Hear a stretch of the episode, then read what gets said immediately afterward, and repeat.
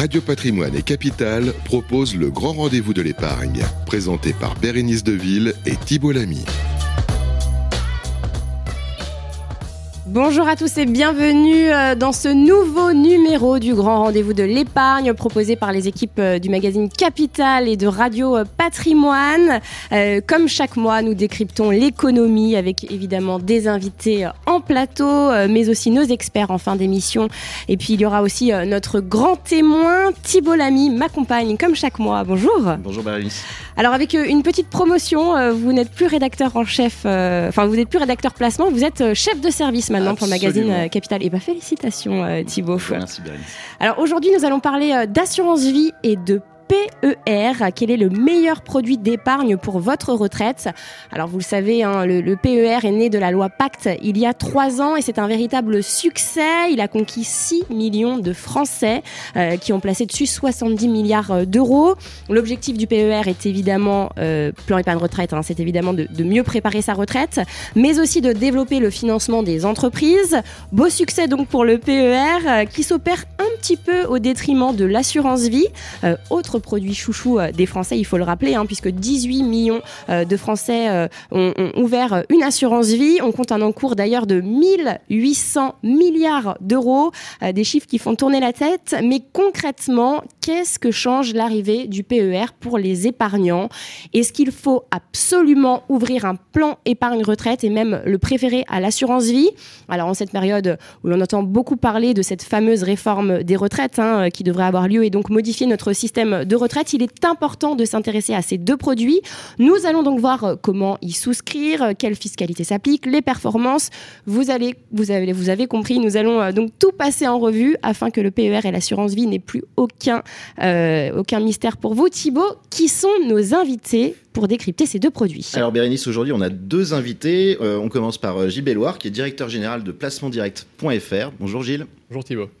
Et on continue avec Édouard Petit-Didier, donc qui est associé fondateur euh, d'Allure Finance. Bonjour Édouard. Bonjour Thibault. Bonjour. Eh bien, c'est parti pour le grand rendez-vous de l'épargne. Le grand rendez-vous de l'épargne. Le grand témoin. Et on commence avec nos invités, donc les questions pour nos invités Thibault.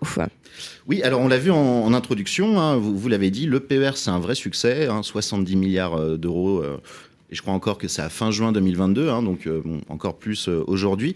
Euh, le pari semblait pas forcément gagné d'avance quand il a été lancé, je crois, le 1er octobre 2019. par exemple, Gilles, vous attribuez à quoi la réussite du bilan épargne retraite alors clairement, le plan épargne retraite euh, rencontre un grand succès, en particulier lié au fait que euh, les sommes que vous épargnez pour votre retraite sont désormais disponibles à partir du moment où vous avez pris votre retraite, ce qui est une grande nouveauté par rapport aux précédents euh, produits d'épargne, hein, qui étaient les, les PERP et, les Madelins, qui vous procuraient un avantage fiscal comme c'est le cas pour le, PER, mais qui vous condamnaient à immobiliser les sommes et à les voir verser euh, sous forme de rente viagère, euh, ce qui était clairement un repoussoir euh, pour les épargnants jusque-là. en lançant le PER, la loi Pacte a clairement fait sauter ce verrou et libéré les, les, épargnants, les a fait rentrer massivement dans, une, dans une logique de préparation de la retraite par capitalisation. C'est seulement ça, selon vous, Edouard, bah, en, fait, en, grande partie, c'est ça. En fait, nous, euh, chez Allure Finance, 50% de nos clients faisaient du PERP avant ou du Madelin, et 50% n'en faisaient pas à cause de ce problème de rente. Depuis qu'on a sauté, euh, fait sauter ce verrou euh, de la rente, 100% de nos clients maintenant sont intéressés par faire, faire un PER. Et, et, du coup, juste, ils, préfèrent en fait récupérer le capital à la fin. Qu'est-ce qui, comment ça se passe en fait Ils savent pas. Mais cette idée de pouvoir récupérer le, capital, d'avoir le choix, et après, il y a d'autres choses avec la loi Pacte, hein. il y a toute cette possibilité de, euh, de non-côté, private equity, dette privée, infrastructure, immobilier. Donc ça rend en fait l'allocation beaucoup plus large et beaucoup, et beaucoup plus souple. Donc il y a beaucoup d'aspects. Il y a aussi un petit peu à la marge la résidence principale. Il y a cette partie prévoyance avant 70 ans. Donc en fait, on se retrouve vraiment aujourd'hui avec un outil qui est très complémentaire de l'assurance vie, et c'est pas l'un ou l'autre, c'est l'un et l'autre en fonction de, de l'épargnant. On, le rappelle, hein, on peut, la résidence principale, l'achat de la résidence principale, c'est un des cas de déblocage du, plan épargne. Oui, mais on est refiscalisé comme après. Mhm. Donc il y a quand même euh, il y a avantages et inconvénients. C'est-à-dire, on est refiscalisé pour les auditeurs qui, ne, bah, connaissent absolument pas. Ce quand on verse, on a une économie d'impôt. Mhm.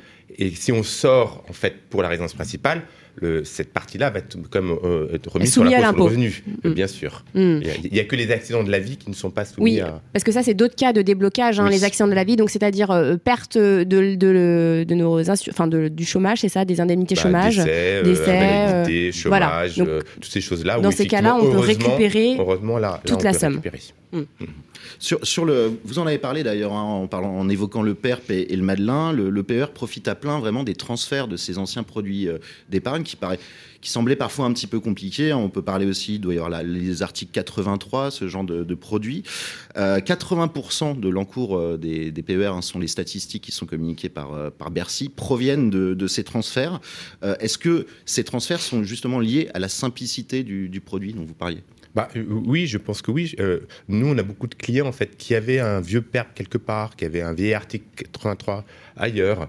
Et, en fait, cette idée du PER et en plus la communication qu'on fait autour est très intéressante parce que maintenant qu'on dit que c'est un produit puissant passionnant et vraiment important pour la retraite, en fait, nos clients retrouvent un vieux père, retrouvent un vieux Madelin, avaient un article 83, ils ont changé de société. Donc, euh, ils vont transférer tout ça chez nous et après, ils vont, euh, pour le reste, maintenant, chaque année, euh, mettre en fonction de, de, leur surface financière, en fonction de leurs revenus et de leur base fiscale, ils vont mettre maintenant, chaque année, ils vont souscrire dans le PER.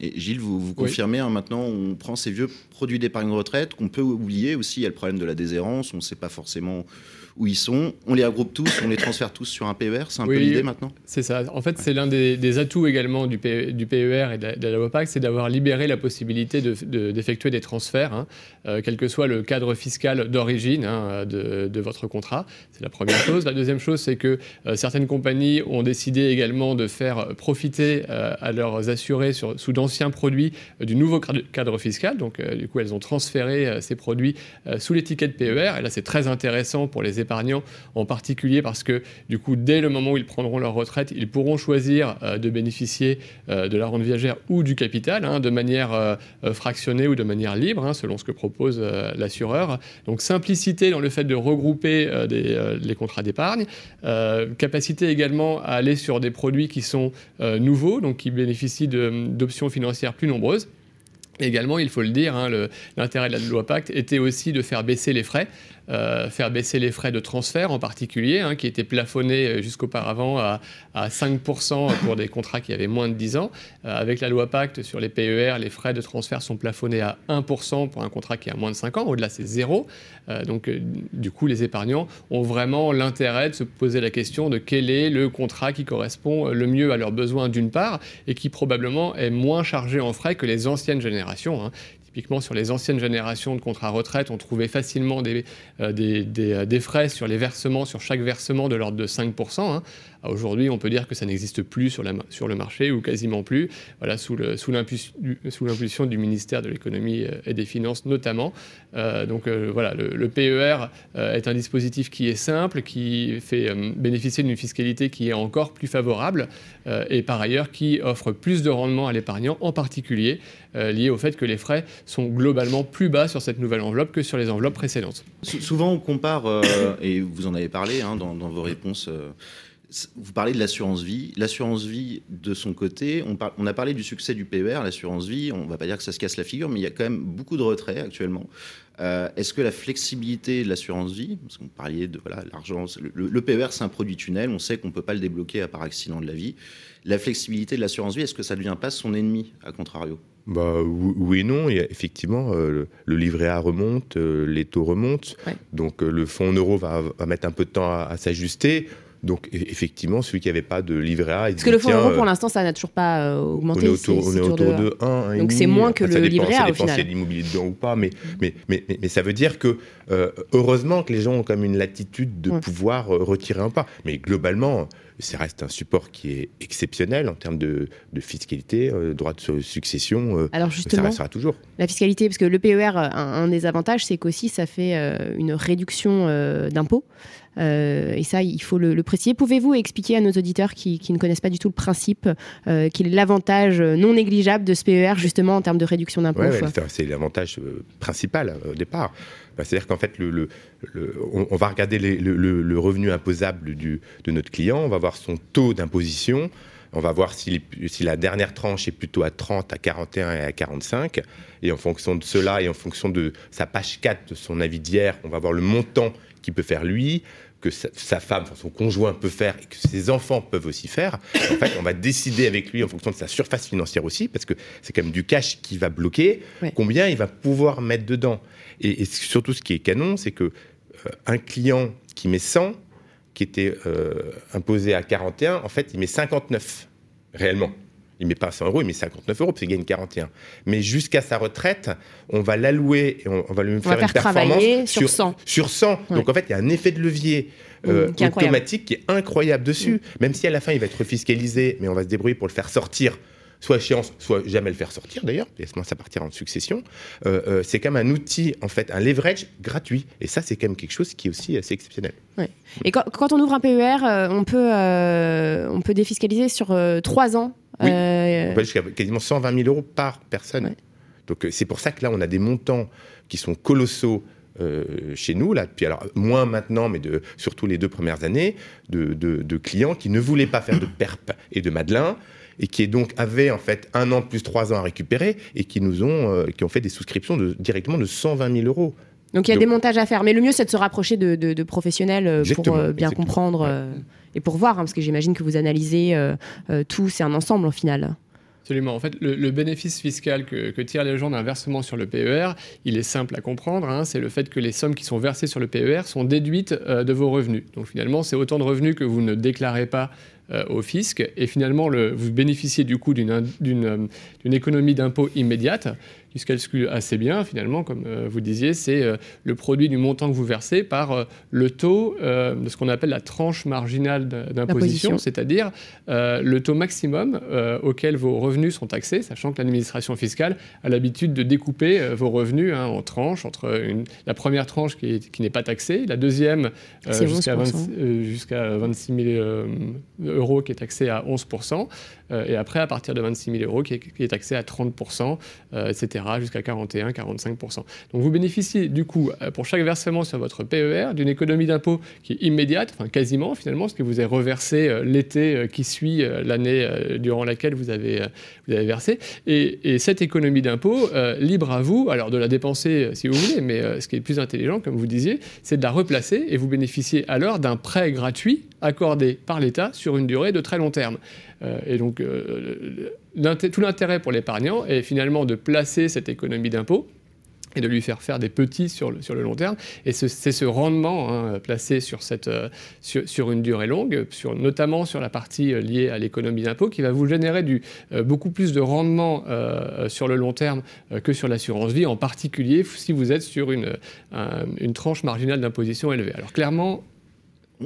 Vous parliez de l'assurance vie, encore une fois, on rappelle, l'assurance vie n'a pas du tout ce type d'avantage, en tout cas à l'entrée. Hein, Tous les versements de l'assurance vie ne, oui, ne euh, sont pas réels. Il n'y a, rien. La seule chose, c'est qu'en fait, en termes de gestion, c'est la même enveloppe. Hmm. Euh, assurance vie, contrat de capi, PER. Donc depuis trois ans, ce n'était pas le cas avant avec le PER. Les assureurs, euh, c'est la même enveloppe avec les mêmes UC disponibles. Donc ça veut dire qu'on fait exactement la même allocation, si on veut, entre un PER d'un assureur et une assurance vie du même assureur. Hmm. Euh, la seule chose qu'on va changer, c'est ce qu'on disait tout à l'heure, c'est plutôt le profil de risque. C'est qu'en fait, on va quand même inciter nos clients à prendre plus de risques, sachant qu'on va les voir annuellement pour leur hmm. reversement, parce que euh, le, client qui a 35 ans, qui peut rester encore 30 ans, euh, avec en plus le levier fiscal qu'il y a, ben, en fait, on a tout intérêt à lui mettre du risque. Que 30 000 euros qu'il va mettre chaque année, ça a beaucoup ben, en fait, il a presque intérêt à ce que le marché hmm. baisse pendant 15 ans et que le marché remonte les 15 années suivantes. Mm. Vous voyez, aussi, il va rentrer sur des points de plus en plus bas. Donc une différence euh, au niveau de l'entrée hein, entre le PER et l'assurance vie, donc par rapport à, cette, euh, à cette réduction d'impôt. Euh, en ce qui concerne la sortie, quelle est la fiscalité à la sortie? Alors pour le PER, la différence entre la rente et le capital, si on choisit de, de, sortir en rente ou si on choisit de tout récupérer, le capital, qu'en est-il de la fiscalité qui s'applique? Alors globalement, si, on regarde, bon, alors je pense qu'on peut partir du principe que euh, la plupart des épargnants euh, choisiront la sortie en capital, mm. Capital fractionné ou euh, sous forme de, retrait libre. On le voit, on le voit déjà, puisque finalement sur les contrats d'assurance vie, il existe cette possibilité de sortir en rente qui est quasiment jamais, jamais utilisée par, les épargnants. Donc sur, la partie, sur la partie fiscalité sur les, retraits, ce qu'il faut avoir en tête finalement, c'est que globalement euh, effectivement, vous avez bénéficié d'une économie fiscale à l'entrée. Euh, en revanche, vous serez imposé sur les retraits. Euh, alors de quelle manière? Eh ben, En fait, vos retraits seront, composés chacun d'une partie de capital que vous avez versé à l'époque et d'une partie de plus-value. Mm. Le capital que vous sortez sur chaque retrait sera, sera, imposé comme une pension de retraite, en fait, comme un revenu au moment où vous êtes à la retraite. Donc c'est l'impôt sur le revenu, c'est soumis à l'impôt sur le revenu. C'est soumis à l'impôt sur le revenu. Le capital qu'on a versé. Hein le, capital que vous avez versé, exactement. Quant aux plus-values, elles, elles seront imposées comme des plus-values, donc finalement, ce qu'on appelle la flat tax, 30%, une part de prélèvements sociaux et puis une part de, prélèvements obligatoires euh, complémentaires. Et, alors, euh, ça, c'est quand c'est euh, en capital fractionné ou en capital en rente, c'est la même chose? En rente, c'est pas tout à fait la même chose. Il s'agit d'une rente viagère à, titre gratuit. globalement, c'est imposé, imposé comme, une, comme une pension. D'accord. Mm. Et en revanche, l'assurance vie, c'est pas la même fiscalité à la sortie puisque le capital n'est pas imposé, c'est uniquement la plus-value qui est imposée. Alors pour l'assurance vie, vous n'avez pas bénéficié d'avantages fiscal euh, à l'entrée, effectivement. Donc au moment de la sortie, vous serez sur une logique, euh, on va dire, de fiscalité classique de l'assurance vie. Avant 8 ans, euh, du coup, vous subissez la flat tax, donc à peu près la même que, sur le, que pour les gains de votre PER, hein, donc uniquement sur les gains. Hein, oui, uniquement sur la plus-value. donc à hauteur de 30%. En revanche, si votre contrat a plus de 8 ans, du coup, vous avez une fiscalité qui s'applique qui est plus légère, hein, qui est à hauteur en général de 7,5% euh, euh, des gains, plus les prélèvements sociaux, mais une grande partie. Mais une grande partie, mm. c'est. Euh, les prélèvements sociaux, c'est combien à peu près C'est 17,2%. Enfin, de, depuis 2017, Macron, tout est à la flat tax maintenant. Oui, mais à, partir de 8 ans, je crois qu'on bah, enlève. maintenant, on est, donc, au-delà tout ce qui est souscrit depuis 2017, on est à la flat tax dès le oui, premier jour. Ah oui, mais pas au-delà de 8 ans. Pas au-delà de 8 ans. Au-delà de 8 ans, Après en 8 fait, ans, vous, euh, vous, bénéficiez d'une part euh, d'un abattement sur les gains que vous retirez chaque année euh, de votre contrat d'assurance vie. Qui, est assez important. Très hein. significatif, absolument. Qui est très important. Qui est de 4600 euros pour une personne seule et 9200 euros pour une personne en couple. Hein. Donc cet abattement, déjà, on dit si vous avez 50% de plus-value sur votre contrat, 9200 euros fois, fois 2, ça fait plus de 18 000 euros que vous pouvez euh, retirer euh, chaque année euh, sans aucune fiscalité. Il faut hein. quand même le rappeler, parce que les auditeurs ne comprennent pas bien, nous on a reçu pas mal de messages, en fait c'est vraiment sur la partie qui coïncide avec, à, la plus-value. Hein. Donc c'est-à-dire que la plus grosse partie qui est le capital n'est pas imposée. Donc 4500 euros, ça correspond vraiment à un petit pourcentage au voilà, final. 4600 euros, ça ne s'applique que aux gains que vous retirez. La partie du capital, elle, euh, ne, rentre pas en ligne de compte. Ça, c'est le premier effet. Et pour ceux qui dépassent euh, ce, seuil de, plus-value retirée chaque année, en 4600 ou 9200 euros, alors ils sont imposés à un taux sur ce qui excède, euh, en général de 7,5%. voire un peu plus si vous disposez de plus de 150 000 euros en assurance vie au 31 décembre de l'année qui précède ce retrait. Mmh. Voilà, donc globalement, la fiscalité de l'assurance vie sur les retraits euh, va être un petit peu plus intéressante euh, uniquement sur la partie euh, gain, ça s'applique que sur la partie gain, va être un tout petit peu plus intéressante sur l'assurance vie que sur le PER, parce que vous bénéficiez du coup d'un taux réduit au-delà de 8 ans si on a un gros revenu, si on a des revenus euh, conséquents, euh, le PER est très avantageux. En revanche, pour les personnes qui n'ont pas de, revenus importants, c'est l'assurance vie clairement qui est plus avantageux pour eux. Que quand, on, quand on va faire l'audit de notre client, on, a des clients qui sont chefs d'entreprise et qui en fait euh, ne prennent pas beaucoup de revenus et se payent surtout en dividendes, par exemple. on a des clients qui sont salariés avec un très gros revenu. Donc la première chose qu'on va regarder, c'est effectivement leur avis d'hier savoir combien ils gagnent et combien ils vont payer comme impôt. Euh, après, on va regarder leur surface financière, leur cash disponible, les contrats qu'ils ont ailleurs. Parce qu'en fait, les contrats mal gérés, soit on, peut les transférer, soit on, va les racheter. Et en fonction de ça, on va regarder combien on va mettre dans le PER et combien on va mettre dans l'assurance vie ou le contrat de capi. Et, là-dessus, euh, si, le, euh, si le taux marginal est à 30 ou en dessous de 30, en règle générale, on, on privilégie pas le PER, on va mettre directement l'assurance vie. Il faut, nous, en général, c'est le 41 et le 45% hmm. qui fait vraiment l'intérêt énorme du PER. En dessous, aller, aller bloquer 30 000 euros chaque année pour gagner juste 30%. Euh, ça se fait, mais c'est. Oui, sachant qu'à la sortie, on va être imposé. Euh, et on ne sait pas à la sortie. Alors tout le monde dit oui, à la sortie, on va payer euh, moins d'impôts parce qu'on va passer sur une tranche en dessous. En fait, en, fait on ne sait pas trop. Mm. Donc, donc on bloque quand même un capital. Donc à 41-45, c'est vraiment moi je trouve fantastique. Et, et, ça rentre vraiment dans la diversification du patrimoine et de la structure financière de notre client, où avant on avait vraiment euh, l'assurance vie et puis pour ceux qui n'aiment pas payer l'impôt, un peu de perte ou de Madelin. Aujourd'hui, on a vraiment les deux outils et chaque année, on fait un état des lieux avec le client pour voir combien on met. Et puis une année, on peut mettre zéro dans le père parce qu'il n'a pas en fait euh, dégagé assez de, surface financière parce qu'on sait qu'on pourra le mettre l'année suivante, parce qu'on mm. peut récupérer les trois années précédentes. Mm. Donc en fait, c'est très souple. Donc comme c'est souple, chaque année on regarde. Il peut avoir une année difficile où, où, il, où il, a, il a changé de, de, travail, il a divorcé, cette année-là il n'a pas assez de cash, on ne fait pas de paire. et à ce moment, on le décale à l'année suivante. Mm. Donc, mais, mais, maintenant, on a vraiment les deux outils. C'est vraiment la, la, grosse différence. On a vraiment les deux outils. Et chaque fois qu'on voit un client, on lui parle des deux. Mais alors, la, question, justement, il y a deux outils. Est-ce que c'est l'un ou l'autre L'un et l'autre.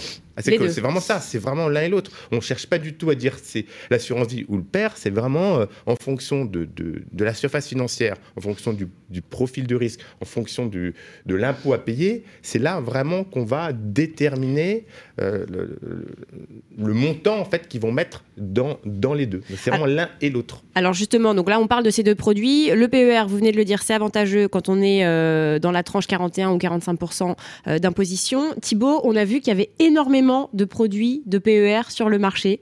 Euh, je crois qu'il y en a 80 euh, Il y en a 80 environ, hein, je ne me trompe pas, oui, c'est vrai. Et la, question qui peut se poser, c'est euh, finalement bah, comment on le choisit, son, son PER aujourd'hui? Parce qu'il y a une ah, offre qui est assez énorme, tout le monde veut se positionner. Nous, nous on a choisi nos PER, c'est les PER de nos partenaires assureurs. Oui. Nous, nous, quand on a monté Allure Finance il y a 12 ans, notre choix a été d'aller vers les, les, plus gros assureurs de la place, ceux qui ont la, plus puissance. Et à partir de ce moment-là, on a, on a développé avec eux euh, donc une relation assurance-vie, contrat de capi, euh, PERP Madelin à l'époque, qui est devenu Assurance Vie, Contrat de Capi et PER. Et donc nous, on travaille main dans la main avec eux. Parce que quand on va en fait insérer un nouveau fonds de private equity euh, chez notre euh, assureur partenaire, bah, à ce moment-là, il va être disponible dans les trois enveloppes.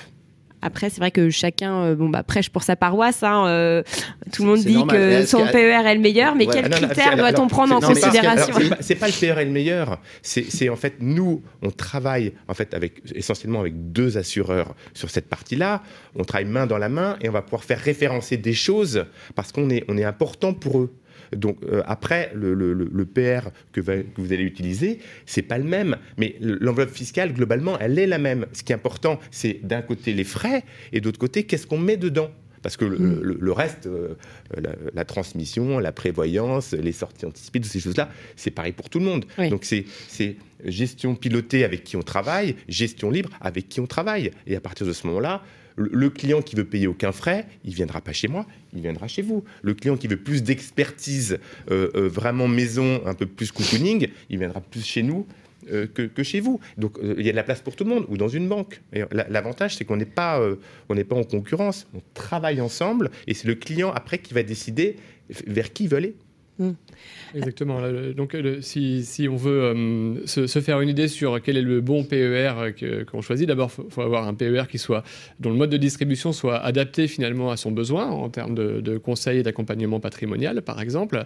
La deuxième chose, c'est quand on regarde les produits, euh, il est intéressant de regarder les caractéristiques. Alors, l'équipement financier, hein, finalement, est-ce que euh, ce, PER m'offre une capacité d'aller investir largement dans différents supports? Et ça, pas forcément pour aujourd'hui, mais peut-être que dans, dans 10 ou 15 ans, je serais très content d'avoir un PER qui soit très, très bien équipé. Ça, c'est la première chose. Le niveau de frais, exactement, qui euh, soit sur les frais sur versement, mais surtout sur les frais sur encours, euh, parce que c'est cela qui grève la performance sur le long terme, hein, pour quand on est investi sur une vingtaine d'années. Et qui sont prélevés euh, chaque année. Donc regardez les frais sur encours, regardez les possibilités de sortie. Alors tous les assureurs ne sont pas exactement équivalents sur ce point-là. Des assureurs, par exemple, demandent de s'engager à l'avance pour savoir si on voudra sortir sous forme d'une rente viagère ou sous forme de capital. C'est la première chose. Certains assureurs, euh, sur la sortie en capital, ne proposent que des sorties sous forme de, de plan de versement euh, de, de retrait fractionné et non pas des retraits libres. Donc ça, il faut le regarder, euh, il faut le regarder aussi. Et potentiellement également sur le mode de gestion. Finalement, est-ce que vous voulez avoir un PER avec un conseiller qui euh, va venir vous voir régulièrement pour prendre des nouvelles, etc. Ou est-ce que vous voulez plutôt un PER qui soit en mode accessible à tout moment sur mon épargne. Je peux à tout moment décider de verser, de faire des arbitrages, une fois la retraite passée, de faire des retraits. Donc voilà, le mode de gestion aussi, en ligne ou pas nécessairement en ligne, a également son intérêt. Donc finalement, quatre critères euh, de mon point de vue, les frais, l'équipement financier, les modalités de sortie et les modalités éventuellement de gestion en ligne pour ceux qui sont intéressés. Et quand même, bon, il faut le dire, le point aussi euh, le plus important, c'est quand même pour financer sa retraite, c'est la performance, hein, euh, surtout dans le contexte actuel. On parle de la potentielle réforme des retraites qui va modifier notre système de retraite. et justement, Thibault, vous avez rencontré quelqu'un, une personne qui va nous parler. Alors, qui est cette personne? Bah, c'est Ludovic Archlikovic, il est président de, retraite.com et il nous parle notamment des performances des, des, gestions à horizon du PER. On va regarder tout de suite le reportage, on revient juste après. Alors sur un plan d'épargne retraite, la gestion par défaut, c'est la gestion à horizon. En quoi ça consiste exactement? Alors effectivement, euh, pour un souscripteur, la gestion horizon est préconisée par défaut. Le principe est que plus vous allez être loin de la retraite, euh, plus vous êtes éloigné de la retraite en termes d'années, et plus l'assureur va placer votre euh, argent sur des supports risqués. Plus vous allez vous rapprocher de la retraite, et plus du coup le risque doit être minimisé pour éviter tout retournement de marché, et plus du coup l'argent va être investi sur des supports sécurisés. En 2021, quelles ont été les performances sur les gestions pilotées à horizon? Alors en 2021, les performances ont été juste exceptionnelles, puisqu'on est en moyenne euh, à 10%. Alors nous, on est parti du principe de prendre une personne de 40 ans à 22 ans de la retraite, et donc on a calculé pour 81 PER les performances en gestion horizon défensif, équilibré, offensif. Donc en moyenne 10%, sachant qu'en défensif, on est plutôt dans les 7%, équilibré, on est vers les 10, 10,5%, et offensif, on est à 13,5% avec certains contrats qui font plus de 21%. Donc on est vraiment sur des performances exceptionnelles, c'était rarement vu l'avenir euh, sera peut-être un peu différent sur 2022. Est-ce que ces performances ont été meilleures que sur une gestion pilotée d'un contrat d'assurance vie bah, en assurance vie, peu ou prou, on peut estimer que les supports étant plus ou moins identiques. Hein. Un PER, c'est plus ou moins une assurance vie qui est aménagée pour la retraite. Euh, sans connaître tous les tarifs et les gestions ou profilées ou euh, gestion horizon, on peut imaginer que les performances seront à peu près identiques en 2021. Ça dépendra un peu de l'asset manager et du profil de risque qu'il a pris pour ses clients. Vous reparliez de vos doutes sur la performance des gestions pilotées en 2022. Qu'est-ce qui va se passer exactement sur les gestions pilotées des PER Moi, j'aimais pas spécialement doute sur 2022. Les marchés mettent des doutes sur 2022 avec un marché qui perd entre 15 et 20 on peut imaginer que les performances de 2021 vont pas être les mêmes que 2022. Et là, ça va être intéressant parce que ceux qui, du coup, étaient un peu en défensif et avaient plutôt des performances à 7-8 devraient peut-être faire moins 1, moins 2, quand ceux qui étaient très exposés ont fait des perfs à 21, 22 euh, ou 18, 20, vont peut-être là faire du moins 10, moins 12. Donc là, l'intérêt, ça va être de voir est-ce que les gens font 15, moins 15 ou est-ce que euh, certains assureurs restent à moins 5, moins 4, plus 3. Je pense que le retournement de marché actuel, même s'il reste encore 3 mois, va être intéressant, je ne sais pas si c'est le terme, mais en tout cas euh, fort de, conséquences dans l'investissement des, investisseurs sur le, long terme. Et c'est là justement où l'intérêt de la gestion raison va porter tout son intérêt. Le fait de, pouvoir investir sur le long terme fait que euh, cette baisse de 10-12% d'ici 8-10 ans sera certainement euh, compensée très très largement parce que les marchés financiers, une fois encore, sur le long terme, sont, sont vraiment les, meilleures performances. L'ensemble des crises l'ont prouvé depuis 20 ou 30 ans. Euh, les PER assurantiels sont dotés d'un fonds euro, comme un contrat classique d'assurance vie. Comment ces fonds euros ont, performé en 2021 Est-ce qu'on peut s'attendre à mieux pour 2022 il a été au rendez-vous, disons qu'il a été un peu effacé par les super rendements qu'on a eu sur la gestion horizon euh, à 10, 12, 14%. Le fonds euro, euh, on est à peu près à 1,36 cette année, donc ça reste quand même très faible. Après, c'est du rendement certain, et quand on sait qu'en 2022, il y aura des moins 8, moins 10, moins 12, le fonds euro va sortir un petit peu son épingle du jeu. Euh, tout comme les PER à points, dont on n'a on pas eu l'occasion de parler, mais qui, pareil, sont indexés sur une valeur un peu plus sécurisée. Alors, les PER à points, on en a 3-4 sur le marché. Ils ont été moins sexy forcément que la, la performance de la gestion horizon. En revanche, sur 2022, avec les performances qui devraient être forcément moins fortes qu'en 2021, bah, ils devraient certainement sortir leur épingle du jeu et avoir des performances autour de 2,5-3%, largement au-dessus de, de certains autres assureurs. Voilà pour euh, Ludovic Erschlikovic, euh, fondateur de retraite.com. Alors messieurs, peut-être une, petite réaction. Euh, l'année 2021 exceptionnelle. Bon, elle a été exceptionnelle pour tout le monde, j'ai envie de dire. Une petite réaction peut-être? Oui, je crois que quel que soit le, profil, la gestion, qu'elle soit libre à horizon, pilotée, profilée, en mandat 2021 euh, est exceptionnel. Ce qui était important, c'est de savoir comment on est rentré en 2022. Et, effectivement, euh, en fonction du profil, en fonction du, pourcentage qu'on avait de fonds en euros, en fonction de est-ce qu'on a pu mettre un peu de private equity qui, pour le moment, tient bien. Mm. ça, c'est important aussi. Est-ce qu'on peut mettre un peu de, de produits structurés? La gestion à horizon, c'est comme une gestion surtout marché coté. Et, la loi Pacte, elle a autorisé d'autres choses que les marchés cotés. Donc la gestion horizon, pourquoi pas, mais je pense que ça doit euh, à ce moment représenter une partie euh, de l'allocation qu'on va faire à, nos clients. Donc nos clients, effectivement, ont beaucoup gagné l'année dernière, vont un peu perdre cette année. Donc quand on va les voir maintenant pour qu'ils nous remettent de l'argent, bah, on va leur dire effectivement. à leur dire... mais euh, en même temps, on va leur dire oui, mais comme vous mettez chaque année, là, vous allez mettre sur un, mm. point plus intéressant. Et surtout, l'allocation, on peut vous la changer un petit peu. On n'est pas mm. en profilé où c'est comme assez euh, strict, on va pouvoir la changer. Et, là, avec ce qui s'est passé cette année, qui est quand même assez exceptionnel, parce qu'on va, on va revenir sur la vraie théorie de portefeuille. Historiquement, c'est action à 60 obligation à 60%, action à 40%. Et ça, ça a duré 30 ans jusqu'à 2012-2013. C'était ce qu'il fallait faire. Après, il a fallu arrêter la partie obligataire avec les, taux euros. Donc le fonds euro, il avait de l'intérêt mm. pour cette partie sécuritaire. Maintenant qu'on revient sur euh, des taux qui sont plus cohérents, ben, en fait, on va pouvoir, nous, chez Allure, enlever le fonds euro qu'on avait on en avait encore un peu, pour pouvoir mettre cette partie obligataire. Hmm. On met du private equity, on met un peu de produits structurés, on continue à mettre des actions côté, et, et ça veut dire que euh, on, est, on est normalement capable de ne pas trop perdre en 2022 pour pouvoir aborder 2023 de manière euh, intéressante avec un peu plus de sous parce qu'ils auront remis. C'est quand même possible de s'en sortir en 2022, Gilles? Oui, alors c'est tout à fait possible de s'en sortir en 2022 euh, après deux années qui ont été, euh, qui ont été très bonnes, hein, 2020 comme, euh, comme, comme 2021. ce qu'il faut avoir en tête, c'est que le PER est une enveloppe qui permet, en fonction des, des, contrats qui, qui, qui, sont distribués sur le marché, d'avoir accès à une gestion libre aussi bien qu'une gestion par horizon. Donc, si vous choisissez un PER euh, typiquement en ligne, comme chez placementdirect.fr, vous pouvez faire le choix d'avoir une allocation financière qui sera strictement équivalente à celle que vous auriez fait sur de l'assurance vie, par exemple, ou alors très différente, ou alors effectivement, parce que vous n'avez pas envie de vous en occuper, euh, choisir une, euh, une, gestion par horizon qui a d'autres avantages et quelques petits inconvénients par ailleurs. donc, les performances de l'assurance vie contre les performances du PER, je dirais que globalement, finalement, à la fin, ça ne dépend que de l'allocation financière du contrat, et celle-là, le plus important, c'est, je dirais, d'avoir, de, faire les bons choix, de regarder sa capacité à prendre du risque et surtout de verser, comme vous le disiez, régulièrement, euh, de manière à s'assurer un, point d'entrée qui soit jamais au plus haut, jamais au mm. plus bas, et surtout de se, contraindre à continuer à investir alors que les marchés sont parfois peu rassurants car on sait bien que c'est dans ces cas-là, finalement, au moment où on, continue à investir alors que le marché a tendance à sortir, mm. qu'on génère euh, de la rentabilité euh, et de la profitabilité sur le long terme. C'est quand c'est bas qu'il faut réinjecter. C'est ça, c'est bien ça. Mm. Et alors justement, en parlant de rendement, les, performances euh, du PER, qu'en ah, est-il? Les performances du PER sont euh, intéressantes à regarder, euh, en particularité euh, liées au fait qu'une une gestion qui s'appelle gestion par horizon est proposée par défaut sur ces contrats.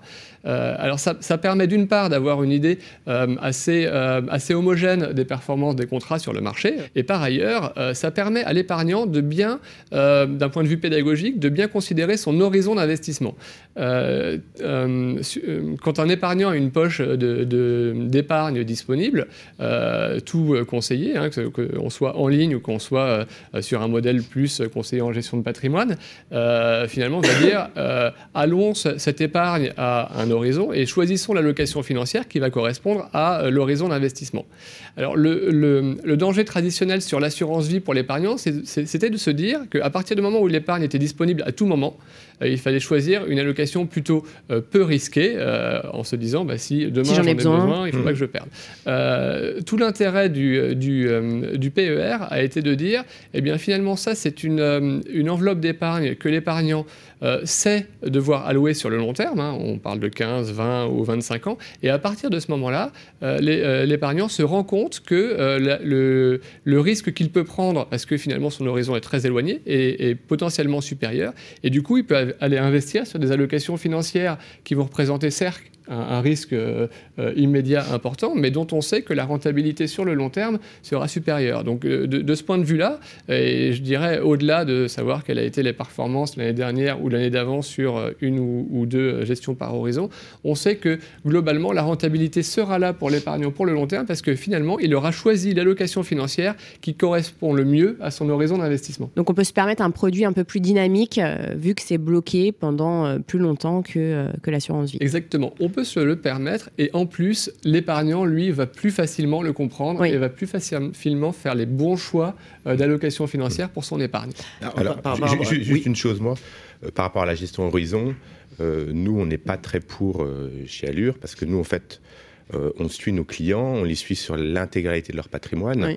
Donc on va d'abord faire un audit, on va faire toute la structuration juridique et fiscale, et puis après on va voir en fonction d'eux, de leur famille, de leurs revenus, de leur de leur cash disponible, de leur euh, impôt qu'ils payent, on va voir ce qui est le plus important. Et une fois qu'on va arriver euh, sur le PER, c'est nous qui allons plutôt piloter en fait l'allocation du PER.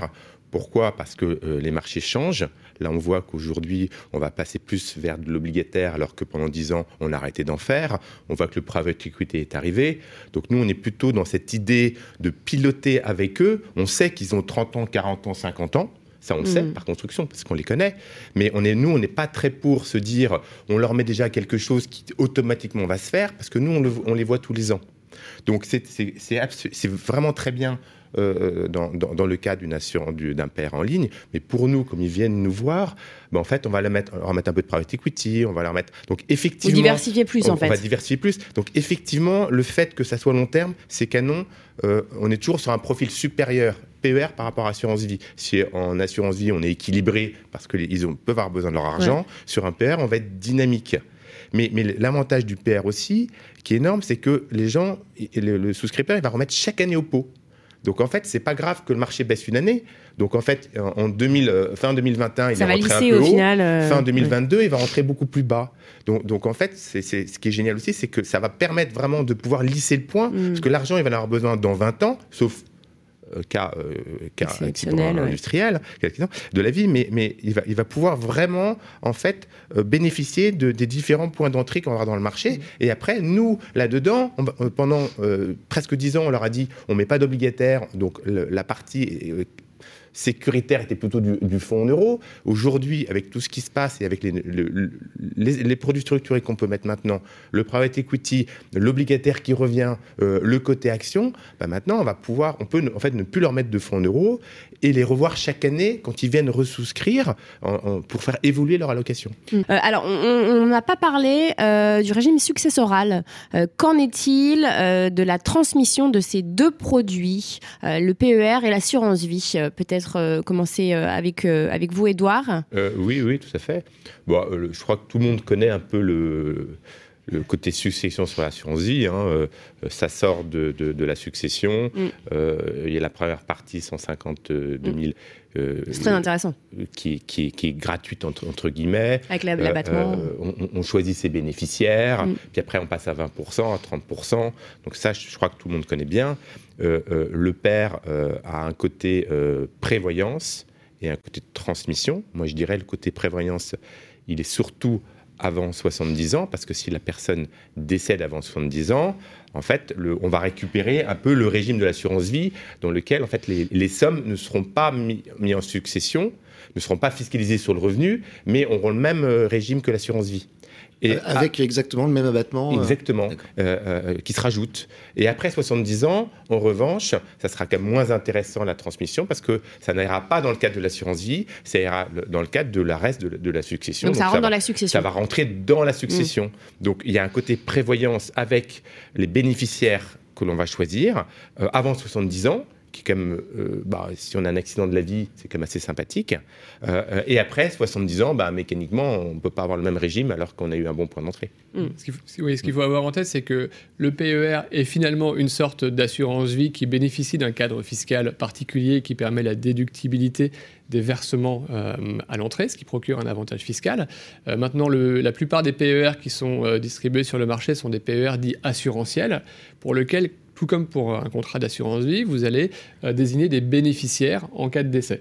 Euh, effectivement, le cadre fiscal du PER euh, est un petit peu différent de celui de l'assurance vie, dans le sens où ce n'est pas l'âge auquel vous faites le versement sur le contrat qui compte, comme pour l'assurance vie. Hein. donc, versement fait avant 70 ans pour de l'assurance vie, fiscalité la plus favorable avec un abattement de 152 500 euros sur les sommes transmises à chacun des bénéficiaires de votre contrat. Euh, après 70 ans, un abattement unique de 30 500 euros, tout bénéficiaire confondu.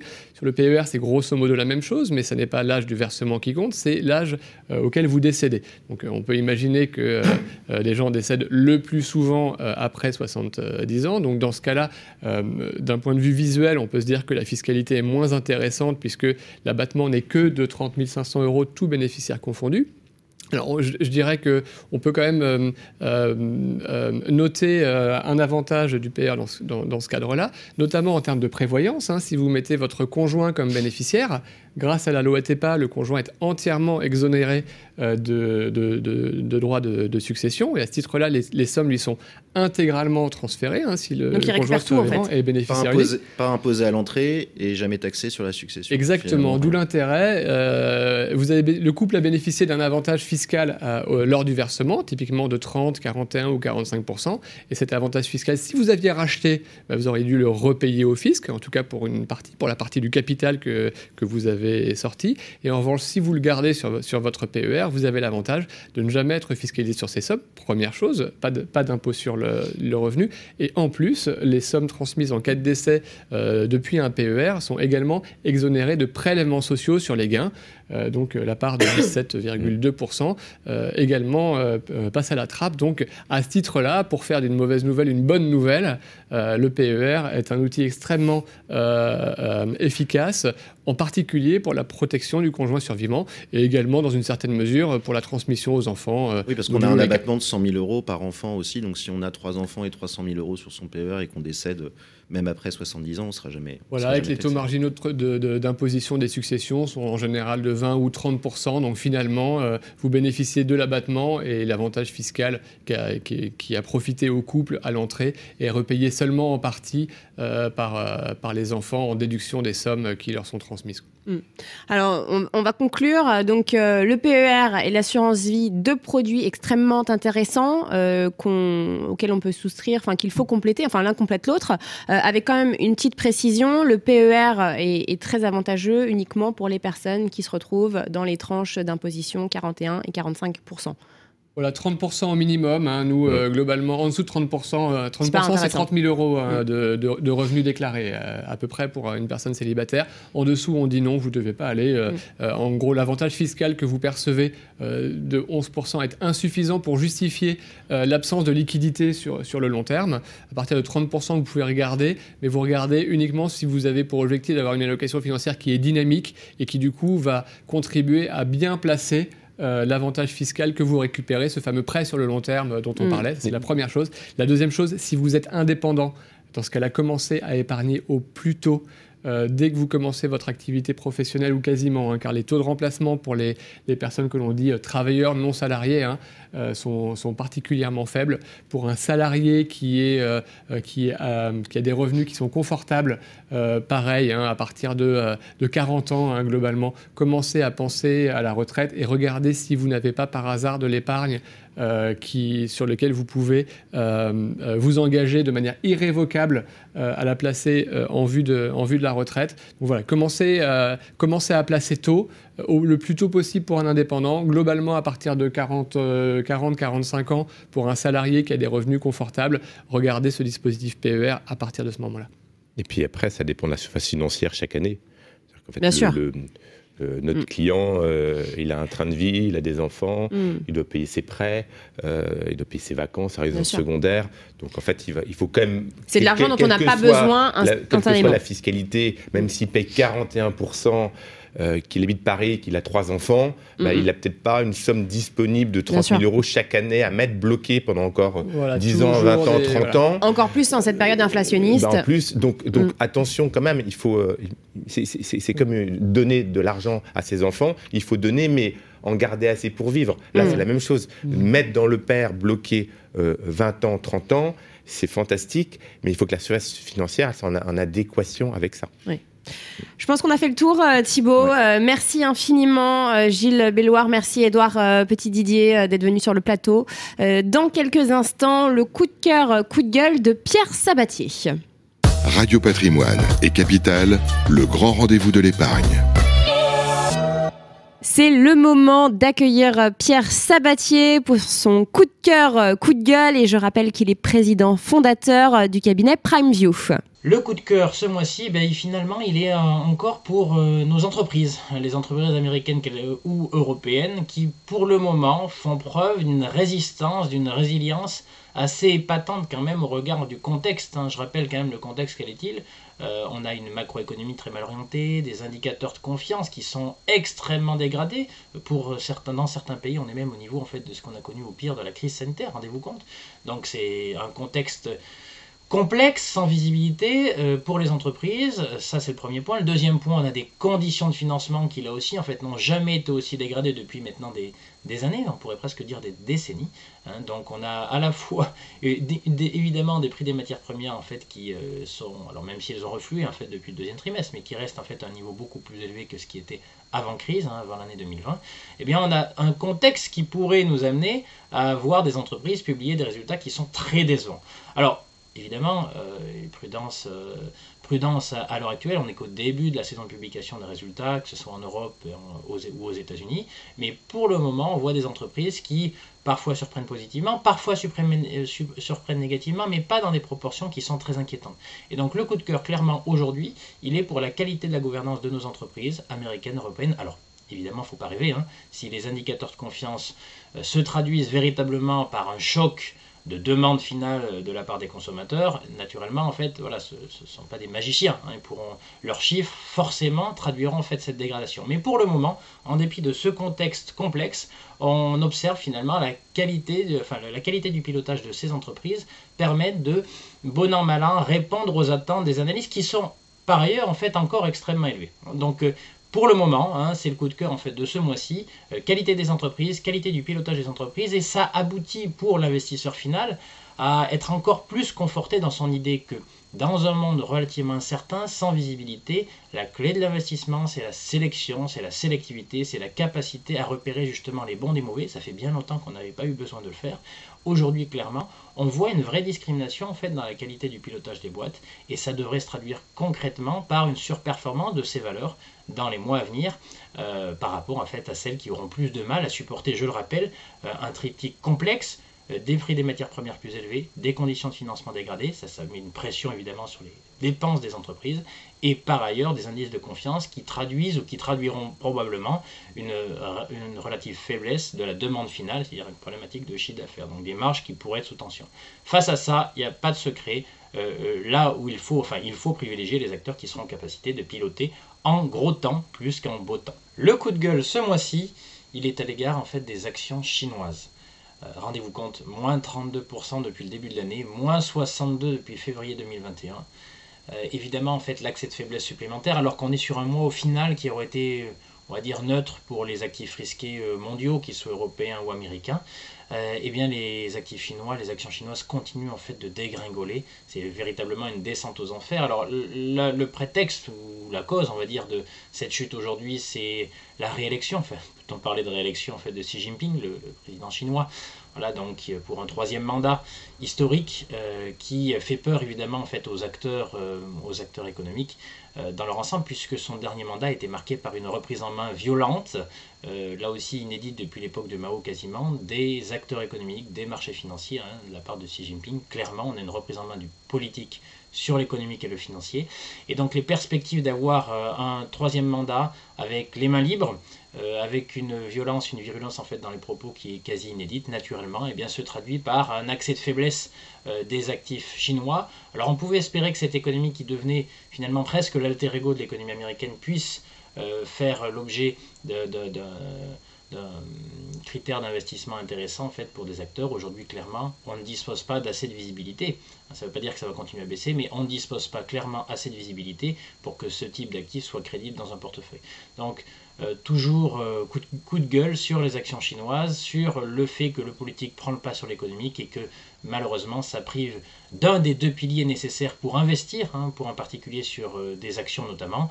Un, évidemment, la liquidité, et deux aussi la visibilité, la transparence associée en fait à vos investissements. Aujourd'hui, l'instabilité des règles du jeu fait qu'on ne peut pas s'appuyer véritablement sur les actions chinoises comme un vecteur d'investissement crédible. Le grand rendez-vous de l'épargne, ça vous concerne. C'est l'heure de votre chronique, ça vous concerne, c'est votre rubrique, c'est euh, vos questions euh, auxquelles euh, nos experts répondent en, plateau. Je rappelle que vous êtes nombreux à vous rendre sur le site capital.fr et à poser toutes vos questions. on reçoit Nathalie Cousigoussias. Bonjour. Bonjour, bonjour à tous. Notaire à Paris et Thibault, on a une question de Lucie. Ouais, Lucie, elle s'entend plus du tout avec une de ses deux filles et pour elle, la seule solution, c'est de la déshériter. C'est c'est pas compliqué. Bon, elle veut faire ça aussi pour avantager son autre enfant qui a la santé fragile, donc elle se dit qu'elle aura des dépenses financières, ce, genre de choses. Euh, elle pense se servir de, du classique, on va dire, du produit d'épargne, le couteau suisse, l'assurance vie, euh, on en a parlé, euh, son contrat est très bien fourni, mais alors elle se demande ce qu'elle peut faire exactement avec cet outil, parce qu'elle veut pas courir de, risques et, voir l'opération requalifiée. Oui, alors c'est vrai que l'assurance vie, c'est la bouteille à langue, parce que c'est vrai que beaucoup d'auteurs disent que ça permet de contourner ce qu'on appelle les règles de la réserve. Alors qu'est-ce que ça veut dire la réserve héréditaire? Eh ben en droit français, comme dans beaucoup de législations, eh ben, il y a une part qui est réservée aux enfants sur votre succession. On dit qu'ils sont réservataires ou qu'on ne peut pas entièrement les déshériter. Alors, ça ne veut pas dire que les enfants, ils ont un droit acquis sur votre patrimoine, parce que de votre vivant, vous pouvez vendre et vous pouvez très bien ne rien laisser. Dieu merci, parce que les gens parfois ont besoin de leur capital pour vivre. Simplement, les enfants, eh bien, ils ont un droit sur ce que leurs parents laisseront réintégration faite de tout ce qui a été donné durant la vie des, des, parents. C'est-à-dire qu'au décès, en fait, le notaire eh bien, recompose une masse non seulement des biens laissés par le défunt, mais aussi de ce qu'il a donné de son vivant. Donner, ça ne veut pas dire vendre. Donner soit à ses enfants, soit des tiers.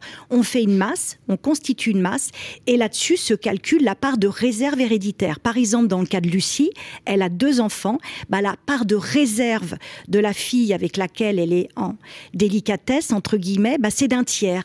Donc la fille de Lucie, elle doit avoir droit au moins à un tiers des biens existants et d'un tiers de ce qui a été donné. C'est une masse. Donc ça, c'est le principe. Ça n'empêche pas, indépendamment de l'assurance vie, que Lucie peut faire un testament pour donner plus à la fille qu'elle trouve vulnérable, qu'elle pense être vulnérable, c'est-à-dire elle peut lui léguer la quotité disponible sur ce qui n'a pas été donné, elle pourra donc lui léguer deux tiers de la succession, de sorte que la fille de Lucie eh bien, n'aura qu'un tiers. Maintenant, Lucie s'interroge en plus sur l'assurance vie. C'est encore autre chose, c'est-à-dire qu'il y a une double solution, testament et assurance vie. Et c'est vrai que l'assurance vie, bah, le code des assurances, à l'article L132-12 du code de l'assurance, pose par principe que le capital que le bénéficiaire reçoit de l'assurance vie eh ben, est censé par une fiction juridique qui s'appelle la stipulation pour autrui, eh bien, est censé ne jamais transiter par le patrimoine du défunt ce qui veut dire qu'il ne rentre pas dans la succession. ça sort de la succession. C'est-à-dire que ça sort dans la succession indépendamment du régime fiscal qui par ailleurs est très favorable. Mm. Donc du coup, oui, si Lucie veut avantager l'une de ses filles, elle a grand intérêt déjà peut-être à faire un un testament peut-être pour le surplus. Et l'assurance vie, ça peut être un bon moyen, un bon moyen, alors beaucoup s'en émeuvent, hein, de contourner la réserve. Alors Lucie, elle a raison, on ne peut pas faire tout et n'importe quoi. Donc que nous dit le Code des assurances? L132.12, c'est qu'a priori, ça rentre pas, comme vous le dites, dans la succession, c'est-à-dire que c'est en plus. Sauf qu'il y a des exceptions très strictes prévues à l'article suivant, l'article L132.13 du Code des assurances, qui dit que les primes ou le capital est réintégrable dans la succession si les primes sont manifestement exagérées. C'est le caractère d'exagération manifeste. Et la Cour de cassation, en sa première chambre civile, le 7 novembre 2018, est venue expliciter les caractéristiques de cet excès manifeste. Déjà, on le regarde au moment du versement. C'est-à-dire qu'une personne peut être très riche au moment du versement, elle peut être très pauvre à son décès. Eh bien, on ne regardera pas l'excès par rapport au peu qu'elle reste, mais par rapport à ce qu'elle avait à la globalité. Au moment où elle l'a fait, et donc pour dire que ce n'était pas manifestement excessif. Donc déjà, le caractère manifestement excessif, il s'apprécie au moment. par exemple, si, si, euh, si, la, si, si Lucie euh, a un patrimoine financier hormis ses revenus récurrents qu'elle veut utiliser pour ses tous les jours, c'est un patrimoine financier de 150 000 euros si elle met tout sur son assurance vie. Alors peut-être pas tout parce que très peu, très peu parce que le, la Cour de cassation s'attache donc au caractère manifestement démesuré. Alors effectivement, toutes les primes one shot, là, ça peut subir les foudres de la Cour de cassation ou des juges du fond. Donc, en revanche, un contrat abondé régulièrement sur le long terme, eh bien, vraisemblablement que ça ne rentrera pas dans le cadre du manifestement excessif. Donc la Cour de cassation regarde aussi l'utilité de l'opération, l'âge et la situation patrimoniale et familiale du souscripteur au moment de l'opération. C'est-à-dire qu'une personne, concrètement, elle a 500 000 euros, elle met tout en assurance vie, là pour le coup, ça semble manifestement disproportionné. Mais quelqu'un qui abonde au mois le mois sur de la distance et qui au final se retrouve avec 500 000 euros et le reste de son patrimoine c'est 200 000, bah, il est fort à parier, compte tenu de ses caractéristiques, que ce ne sera pas jugé excessivement manifestement excessif, puisque ça aura été fait régulièrement. La Cour de cassation s'attache aussi à l'utilité de l'opération pour le souscripteur. Classique, une personne à 90 ans, cancer au dernier degré, elle se sent perdue, elle va mettre 300 000 euros sur un contrat d'assurance vie. On se doute bien là comme l'aléa malheureusement de sa mort est quasiment certaine, il n'y aura pas d'aléa. Là, ça risque d'être remis dans la succession. Donc tout ça pour dire que effectivement c'est un bon vecteur pour favoriser la fille avec laquelle elle s'entend et puis surtout qu'elle veut aider. Donc c'est le testament et l'assurance vie qui est effectivement, euh, beaucoup s'en émeuvent, un moyen de contourner les règles de la réserve, d'autant plus que ce que va recevoir l'autre fille sur son tiers va être taxé au droit de succession dans la limite d'un abattement de 100 000 euros, tandis que ce qu'aura abondé Lucie avant ses 70 ans bénéficieront en plus d'un abattement de 152 500 qui se cumulera après avec l'abattement de 100 000. Donc en fait, c'est tout bénéfice pour la fille qu'on veut favoriser. Il faut commencer tôt. Quoi. Il faut commencer tôt et puis abonder. Non, mais abonder. Un projet de Alors attention, vous pouvez aussi abonder régulièrement un contrat d'assurance vie dans un souci de prévoyance et puis vous dire ah bah tiens, je, vais, je veux favoriser telle personne. Vous pouvez changer le bénéficiaire à tout moment. Le bénéficiaire, il peut être changé et puis gageons sur, le, sur le contrat d'assurance vie. Sur le contrat d'assurance vie, il ne sera pas du tout mm. manifestement excessif si Lucie l'a abondé au mois le mois, imaginez qu'elle ait mis mes bénéficiaires, mes deux filles pour moitié ou leurs descendants, et qu'à un moment elle se brouille avec l'une. La clause bénéficiaire, c'est comme un testament. On mhm. peut le changer à tout moment. Donc rien n'empêche que Lucie, elle modifie la clause bénéficiaire aujourd'hui. C'est pas pour autant que le contrat sera considéré comme manifestement excessif. Et puis on lui souhaite à Lucie qu'elle recouvre un dialogue avec son autre fille et qu'après elle rechange la clause bénéficiaire en mettant les deux pour moitié ou leurs descendants. Eh bien, merci euh, infiniment, maître. Le grand rendez-vous de l'épargne, ça vous concerne. Et on continue euh, la rubrique Ça vous concerne avec euh, notre deuxième experte, Charlotte Tamer. Bonjour. Bonjour. Vous êtes directrice conseil chez euh, Yomoni et Yannick a une question, Thibaut, puisqu'il veut défiscaliser. Oulala, ça presse. Eh oui, oui, bah, ça, commence. Hein. Eh ben on, est à la fin du, mois d'octobre. Il faut commencer à défiscaliser. Lui, il a entendu parler de la réduction d'impôt qui a été prolongée à 25% au lieu de 18 hein, habituellement, on le rappelle pour ce qu'on appelle l'IRPME, hein, c'est la loi Madelin aussi, on l'appelle comme ça. donc lui, il veut investir dans un fonds parce qu'il ne peut pas investir en direct, il ne connaît pas assez les, entreprises, il se demande quel, quel risque il encourt. Alors, effectivement, il peut investir dans des fonds communs de placement pour l'innovation, qu'on appelle aussi des FCPI. Il y a aussi les, FIP qui sont disponibles et qui permettent une réduction d'impôt de 25% à l'entrée. Cette réduction d'impôt, elle est juste pour le fonctionnement du fonds, elle est plafonnée à 3 000 euros pour, euh, pour Yannick s'il est célibataire ou à 6 000 euros s'il est euh, en couple, marié ou, ou, paxé. Ce qui veut dire que, étant donné la réduction d'impôt, il peut investir jusqu'à 12 000 ou jusqu'à 24 000 euh, euros en fonction de son statut euh, euh, civil, c'est-à-dire marital. L'intérêt pour lui, c'est que donc il va avoir cette économie, cette réduction d'impôts qui va être directement déduite du montant final des impôts qu'il va devoir payer. Et le deuxième avantage, notamment sur les FCPI, c'est que à la sortie, au terme du montage, il y a une absence d'imposition sur les plus-values. D'accord? On rappelle que c'est bloqué. Alors, j'y viens. Il y a des avantages qui sont la réduction d'impôts, l'absence de fiscalité à la sortie du fonds. La contrepartie, bah, il faut que le fonds réponde à certaines normes, c'est-à-dire que le fonds doit être placé dans des sociétés innovantes européennes, que ces sociétés doivent composer entre 70 à 100% du fonds, ce qui veut dire que dans certains fonds, il n'y a pas que des euh, sociétés euh, à caractère innovant. Vous pouvez retrouver des actions, des obligations. Donc soyez bien regardant sur la structuration de votre fonds. Donc ça c'est la première chose. La deuxième chose c'est que ces fonds sont illiquides. Donc la règle commune c'est 5 ans, mais généralement dans la pratique cette illiquidité, c'est-à-dire que vous ne pouvez pas récupérer les 12 000 ou les 24 000 euros investis à l'origine, euh, elle est souvent poussée à 8 ans, parfois même à 10 ans. Donc il y a quand même un risque de liquidité au terme. Le troisième risque, c'est un risque de perte en capital. C'est-à-dire que comme vous investissez dans des sociétés innovantes, il y a un risque que cette société ne se développe pas comme prévu, euh, qu'elle fasse faillite et qu'au final, vous ne récupériez pas euh, le capital initialement investi.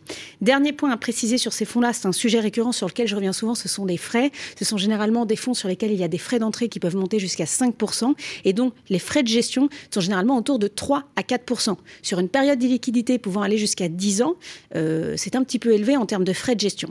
Donc, les risques encourus sont ce risque de perte en capital, ce risque aussi euh, d'illiquidité. Pour contrecarrer, je dirais que l'un des principaux risques est quand même reconnu sur ce qu'on appelle le private equity, parce que là c'est du private equity à destination du particulier pour défiscaliser, c'est quand même ce risque d'illiquidité. Donc ne soyez pas aveuglés par... Euh, je dirais, l'aspect défiscalisation, ayez conscience que vous ne pourrez pas récupérer ces capitaux avant minimum 5 ans, voire 8 ans, voire 10 ans. Et comme il y a eu euh, des tendances un petit peu abusives de la part de certains euh, euh, gérants de fonds, enfin abusives, c'est-à-dire que quand vous investissez dans un FCPI, généralement vous êtes en fonds de fonds. C'est-à-dire qu'il n'y a pas qu'un seul fonds et donc la liquidité n'est pas tributaire d'un seul gestionnaire. C'est un peu un fonds en cascade. D'où la difficulté. D'où la difficulté de récupérer. On, ne jetons pas la faute comme ça au gestionnaire gratuitement, mais c'est un fonctionnement en cascade et donc c'est bah, parfois difficile de retrouver cette liquidité euh, à 5 ans. L'AMF a créé il n'y a pas longtemps, euh, on a créé en fait une consultation euh, afin d'adopter le cadre réglementaire de la fin de vie de ces fonds qui était destiné à une clientèle non professionnelle. Donc ça concerne les FCPI dont on vient de parler, les FIP qui ont un caractère défiscalisant, mais aussi les FCPR dont on voit l'essor en ce moment puisque le private equity à destination des non professionnels prend de l'ampleur, ce qui est une très bonne chose. Et donc l'AMF a décidé de recadrer toute la partie législative sur ça, donc une consultation a été lancée. Les dépôts étaient disponibles jusqu'au 14 octobre sur le site de l'AMF. Et donc, très prochainement, on devrait avoir de nouvelles mesures qui vont permettre de renforcer la liquidité à 5 ans, à 8 ans, mais pour éviter ce recours à la liquidité un peu abusive qui viendrait contraindre la liberté en fait, de l'investisseur final. En attendant, donc on, fait quand même attention à l'historique de ces fonds, hein, parce que généralement c'est des fonds qu'on est chaque année. On regarde de quoi ils mm. sont constitués, on regarde les frais, et euh, c'est un peu difficile. On se laisse pas aveugler par l'aspect de défiscalisation. C'est pas la défiscalisation à tout prix. Au-delà de la défiscalisation, vous êtes sur un support d'investissement à long terme. Donc ce support d'investissement, au-delà de l'aspect et de la plus-value fiscale que vous allez faire à l'entrée, doit aussi vous rapporter de la performance sur la durée, puisque vous immobilisez vos fonds sur 5 à 10 ans. Voilà. Merci infiniment, c'était très clair, Charlotte Tamer. Merci beaucoup. Merci. Le grand rendez-vous de l'épargne, ça vous concerne. Ça vous concerne, troisième et dernier expert en plateau, Stéphane Absolu. Bonjour. Bonjour. Directeur associé chez Pixis Conseil. Et euh, Thibault, nous parlons de notre lecteur Noah. Oui, Noah, son père vient de rentrer en maison de retraite. Euh, donc Noah, sa famille, hein, ses proches, de, bah, ils veulent vendre la maison. Euh, c'est simplement pour financer les, dépenses liées à cette maison de retraite. Et Noah de, bah, vous demande à vous, Stéphane, s'il existe des conditions spécifiques pour bénéficier d'une exonération sur la plus-value de la maison. Alors l'enjeu, est, important parce que c'est, évidemment des opérations euh, impactantes. L'entrée euh, d'un parent dans un établissement spécialisé est une opération impactante, euh, impactante aussi pour les membres de la famille et impactante pour le patrimoine un des enjeux, et c'est le cas, je pense, de la famille de, Noah, c'est qu'on peut être contraint de liquider la résidence principale pour payer euh, une partie des frais liés à la dépendance. Euh, ce qu'il faut savoir, c'est que l'administration fiscale a, pris en compte euh, cette situation-là et a créé un régime spécifique, en fait, qui accompagne la personne qui rentre en établissement spécialisé dans le cadre d'un régime de plus-value sur la cession de sa résidence principale. Ce régime spécifique, euh, qu'est-ce qu'il dit? Alors déjà, il est conditionné. Euh, et alors, on va être sur une exonération totale de la plus-value sous condition. Ces conditions, elles sont de trois ordres. Euh, la première, c'est déjà de ne pas être assujetti à l'IFI. Ça, c'est, je dirais, le, cas éliminatoire. Ensuite, si on n'est pas assujetti à l'IFI, c'est d'avoir un revenu fiscal de référence qui soit lui aussi en dessous d'un certain seuil. Hein. On est en dessous d'un peu moins de 40 000 euros pour un couple. Euh, pour pouvoir bénéficier de ce, régime d'exonération. Et puis on est sur, une, euh, sur une, autre catégorie de conditions qui est le fait que le logement doit être laissé libre, donc non loué, de la date d'entrée euh, dans l'établissement, dans, dans la maison de retraite, jusqu'à la cession. On peut avoir une occupation par des membres du foyer fiscal, donc le conjoint peut peut-être continuer à l'occuper. Le cas échéant, des membres qui sont attachés au foyer fiscal peuvent continuer à l'occuper. Mais en dehors de ces cas-là, l'immeuble doit être laissé libre de la date d'entrée dans la maison de retraite jusqu'à la cession. Et puis ensuite, il, faut, euh, il y a un élément temporel, le dernier, la dernière condition qui est un élément temporel de deux ans, c'est-à-dire qu'il ne faut pas qu'il s'écoule plus de deux ans entre l'entrée dans la maison de retraite et la cession du bien immobilier. Ce qui parfois peut être un peu contraignant et, l'administration fiscale en fait refuse toute modulation euh, sur ce délai de deux ans. Et on a des cas de figure euh, notamment de personnes qui entrent en maison de retraite en se disant que ça peut être temporaire, uniquement que pour quelques mois, donc on n'a pas forcément une mise en vente pour le moment du bien immobilier parce qu'il y a un retour prévu dans sa résidence principale.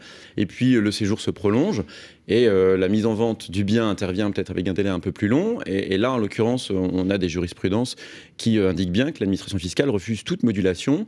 C'est peu importe ce qu'était le projet d'origine, de la date d'entrée dans un établissement spécialisé jusqu'à la cession, on ne peut pas euh, faire écouler plus de deux ans. Donc il y a deux règles vraiment respectées, cette règle des deux ans et la non-location du bien. Là, là, on parle de la résidence principale donc du père de notre lecteur.